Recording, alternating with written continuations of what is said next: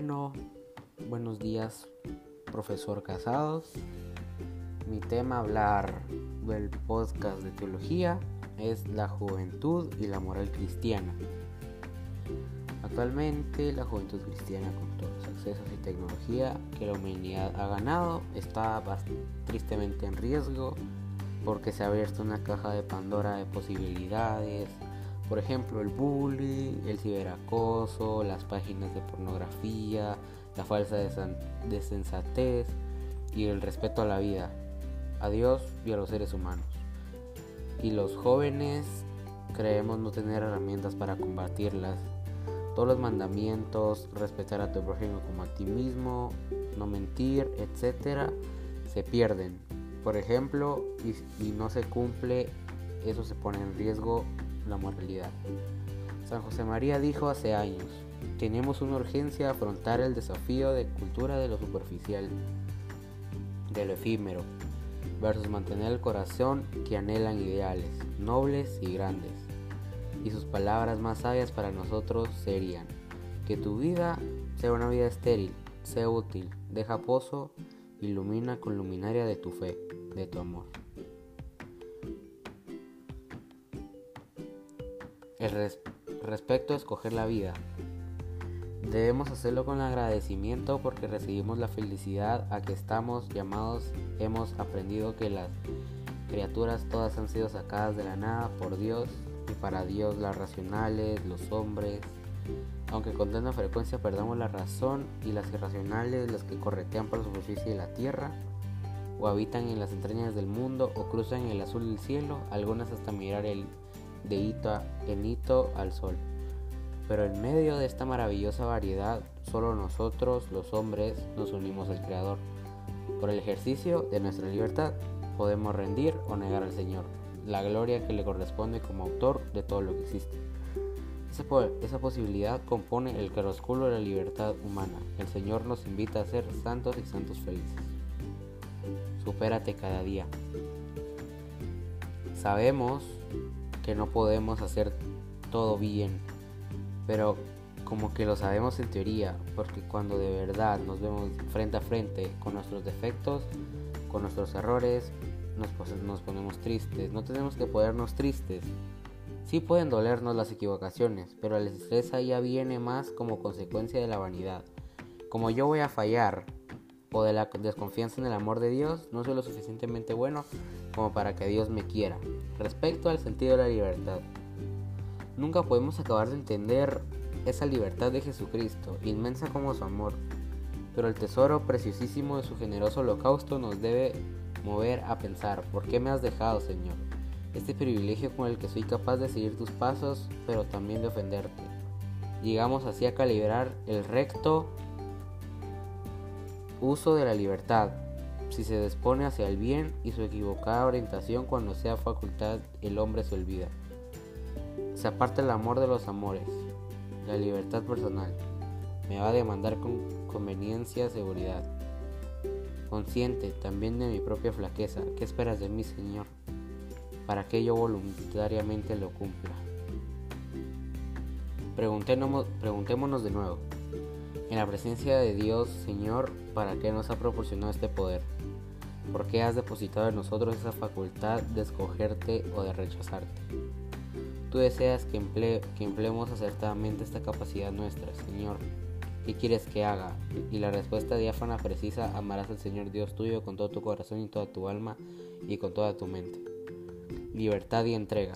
El amor de Dios es celoso, no se satisface si sacude con su cita con, condiciones.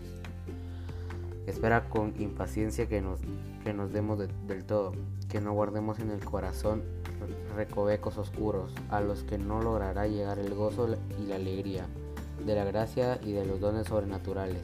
Quizá pensaréis responder que sí a ese amor exclusivo no es caso de perder la libertad. Libertad de las conciencias exclusivamente atenta contra la fe en una equivocada interpretación de la libertad. Sin fin alguno, sin norma objetiva, sin ley, sin responsabilidad. En una palabra, el libertinaje. Desgraciadamente, eso es lo que algunos propugnan. Esta reivindicación sí que constituye un atentado a la fe. Por eso no es exacto hablar de la libertad de conciencia. Equivale a valorar de buena categoría moral que el hombre rehace a Dios. Ya hemos recordado que podemos componernos a los designos salvadores del Señor. Podemos, pero no debemos hacerlo, y si alguno tomase esa postura deliberadamente, pecaría al trasgir el primero y fundamental entre los mandamientos. Responsabilidad ante Dios. Dios hizo al hombre desde el principio y lo dejó en manos de su libre albedrío. El ciclo, el siglo XV. esto no sucedería si no tuviese libre elección. Somos responsables ante Dios de todas las acciones que realizamos libremente. No caben aquí animatos. El hombre se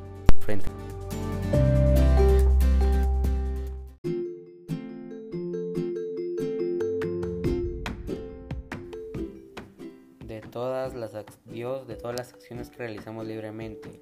No caben aquí animatos. El hombre se encuentra frente a su Señor y en su voluntad está resolverse a vivir como amigo o como enemigo.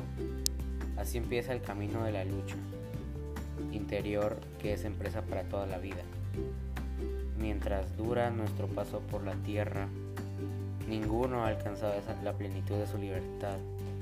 Nuestra nuestra fe cristiana además nos lleva a asegurar a todos un clima de libertad comenzando por alejar cualquier tipo de engañosas coacciones en la presentación de la fe. Si somos arrastrados a Cristo, creemos sin querer, se usa entonces la violencia, no la libertad. Sin que uno quiera se puede entrar en la iglesia, sin que uno quiera se puede acercar al altar, puede sin quererlo recibir el sacramento, pero solo, se, solo puede creer, creer el que quiere. y resuelva evidentemente habiendo llegado a la edad de la razón. Se requiere la libertad personal para entregarla en la iglesia y para corresponder las llamadas que el Señor nos dirija. Luego de estos puntos que hemos revisado del Opus Dei y el libro Camino, podemos concluir que la idea que día a día tendremos muchas tentaciones. Sin embargo, las tentaciones solo serán un reto, pero Dios ignoró las tres tentaciones del demonio. Debemos asegurarnos de trabajar mucho en nuestra formación, también tanto en nuestra convicción y nuestro apostolado con Jesús para estar listos y prestos, listos y prestos y obviamente tener un sello característico de auténtico cristiano, responsabilidad y convicción, somos el mañana. ¿Cómo será el mañana? ¿Será tan fuerte como fuertes y responsables hayamos sido nosotros?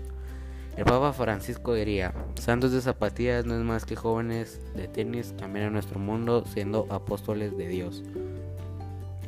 Muchas gracias, este fue mi podcast Casados Profesor, espero que le guste. Adiós.